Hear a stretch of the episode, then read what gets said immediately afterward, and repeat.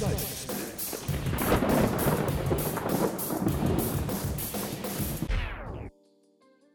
Hallo, grüß Gott, moin moin, wie auch immer und herzlich willkommen zur 216. Ausgabe von Dübels Geistesblitz.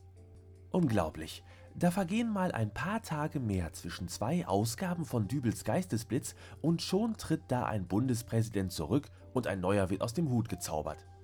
Wobei, der Wulf ist ja eigentlich schon eine arme Socke. Angefangen hat das Ganze ja, glaube ich, so richtig damit, dass er damals bei diesem Typen von der Bild-Zeitung auf die Mailbox gesprochen hat. Und das war wohl nicht ganz so nett, was der Wulf da so erzählt hat. Aber woher soll so ein Bundespräsident denn auch wissen, dass man mit Anrufbeantwortern aufpassen muss?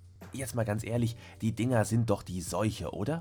Egal, ob man da nun selbst drauf quatschen soll oder aber noch schlimmer, wenn man nach Hause kommt, sämtliche Lampen von dem Teil am Blinken sind, aber irgendwie trotzdem keine verwertbaren Nachrichten drauf sind. Und zwar, weil der Anrufer entweder schon vorher aufgelegt hat oder das Gestammel vollkommen unverständlich ist. Manche Leute können einfach nicht auf Band sprechen. Ich habe mir da jetzt mal eine Hilfe auf meinen Anrufbeantworter gesprochen, um Menschen, die ein Problem mit diesen Geräten haben, ein wenig Unterstützung zu bieten.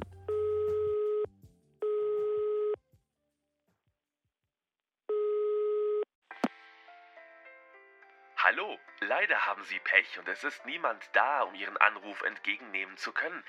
Dank der technischen Errungenschaften der letzten 100 Jahre ist es aber möglich, dem Angerufenen eine Nachricht zu hinterlassen.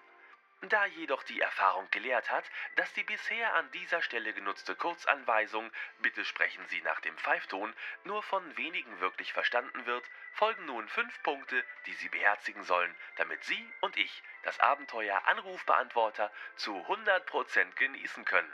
Bitte legen Sie nicht auf, bevor Sie wenigstens Punkt 1 gehört haben. Danke. Erstens. Wagen Sie es nicht aufzulegen, ohne eine Nachricht auf den Anrufbeantworter gesprochen zu haben. Es ist klar, dass diese Bitte Sie nicht sonderlich interessieren dürfte, falls Sie eine Abneigung gegen Anrufbeantworter haben. Aber vielleicht motiviert Sie ja die folgende Information. An diesen Anrufbeantworter ist eine kleine Metallstange angebracht, auf der ein putziger kleiner Papagei sitzt. Dieser Papagei kann sprechen, ein fröhliches Liedchen pfeifen und er knabbert gern Erdnüsse. Was er aber nicht mag, sind die Stromstöße, die durch die Sitzstange gehen, wenn jemand auflegt, ohne eine Nachricht auf den Anrufbeantworter zu sprechen. Okay, Sie denken jetzt, dies wäre ein Bluff, oder? Und was, wenn nicht? Zweitens, entspannen Sie sich. Schließlich möchten Sie ja gleich eine fehlerfreie Nachricht auf den Anrufbeantworter sprechen. Schlau wäre es natürlich gewesen, wenn Sie Ihre Nachricht bereits vorproduziert hätten und gleich nach dem Pfeifton nur noch die Abspieltaste Ihres Players drücken müssten. Sollten Sie dies nicht getan haben, schade. Aber so kommen wir alle gleich in den Genuss einer Live-Vorführung Ihrerseits. Die lustigsten Pannen werden übrigens später auf www.telefontrottel.de online gestellt. Aber machen Sie sich jetzt nicht verrückt, Sie schaffen das. Drittens. Selbstverständlich ist auch der Inhalt Ihrer Nachricht von Relevanz.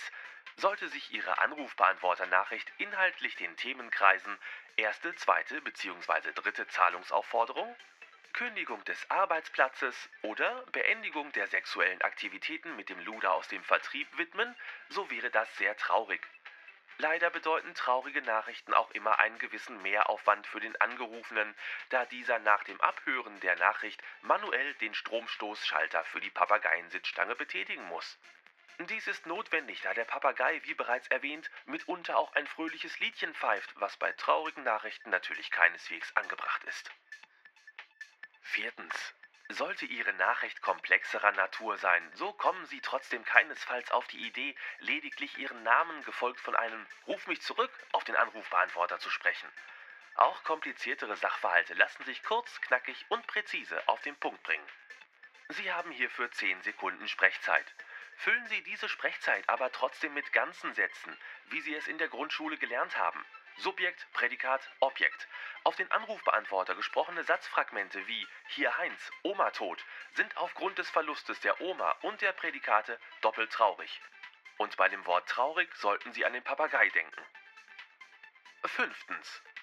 Sollte Sie dieser kleine Leitfaden verunsichert oder gar überfordert haben, Dann reißen Sie sich jetzt zusammen.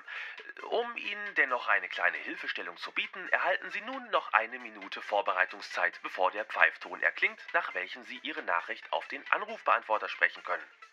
Die Minute Vorbereitungszeit beginnt jetzt.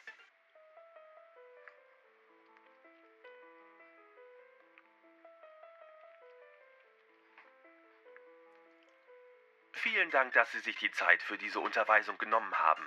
Nach dem Pfeifton erhalten Sie gleich die Gelegenheit, eine Nachricht auf den Anrufbeantworter zu hinterlassen.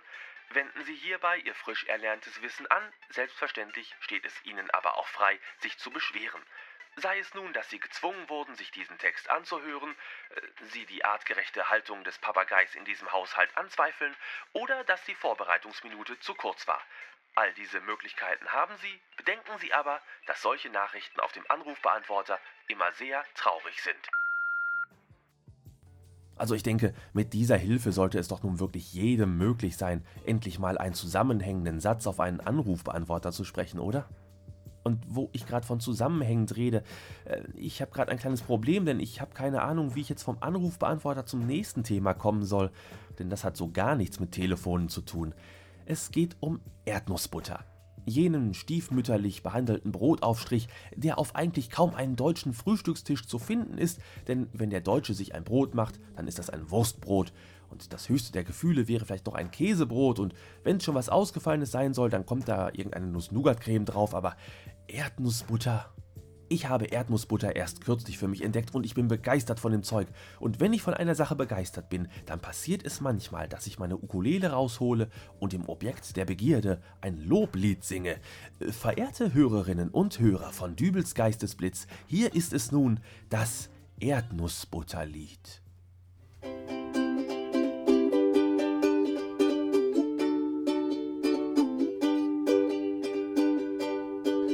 Letztes Jahr Mitte Dezember war ich ziemlich knapp bei Kasse und das Fest der Liebe kam bedrohlich nah. Ich begriff, sofern mich nicht schleunigst ein Geistesblitz erfasse, wären meine Schenkaktivitäten in Gefahr. Den Schrank voll leerer Gläser, zu essen nichts im Haus, nur im Vogelhäuschen etwas Körnerfutter. Aus diesen pickte ich dann die Erdnüsse raus und machte für die Lieben daraus Erdnussbutter.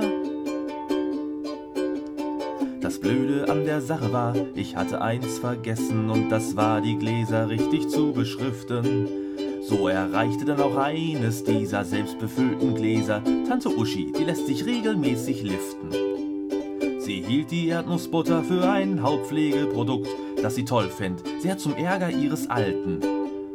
Weil der nach jedem Kuss von ihr seitdem so komisch zuckt, sie fragt, könnt die Lotion wohl Nussspuren enthalten? Mit Erdnussbutter ist das Leben so viel leichter. Mit Erdnussbutter ist das Leben nicht so schwer. Nimmt irgendwas den falschen Lauf, schmier einfach Erdnussbutter drauf und bald darauf hast du schon keine Sorgen mehr. Auch die anderen Beschenkten nutzten meine Erdnussbutter nicht zum Zweck, zu dem sie eigentlich gedacht. So hat Oma gleich entdeckt, dass die Erdnussbuttercreme stumpfe Badezimmerkacheln glänzend macht. Onkel Heinrich war begeistert von der Haftcreme für die Dritten und bedankte sich auch tausendfach dafür. Und Schwager Klaus ist aus dem Häuschen, dank des Glases mit der Creme gibt's kein Quietschgeräusch mehr bei der Kellertür. Dann war da noch Onkel Alfons. Er gehörte zu dem kleinen Kreis derjenigen, die mein Geschenk kapierten. Äh, ja, zumindest halb, denn so viel, wie ich mittlerweile weiß, er und seine Frau den Senf auf Bratwurst schmierten. So ganz richtig verstanden habe ich nur nicht Dr. Jochen. Auch meinem Hausarzt hatte ich ein Glas gegeben. Als Dank für seine guten Dienste in den letzten 50 Wochen. Nun will er mit mir über irgendeine eingereichte Stuhlprobe reden. Mit Erdnussbutter ist das Leben so viel leichter. Mit Erdnussbutter ist das Leben nicht so schwer. Nimmt irgendwas den falschen Lauf, schmier einfach Erdnussbutter drauf und bald darauf hast du schon keine Sorgen mehr. Und bald darauf hast du schon keine Sorgen mehr.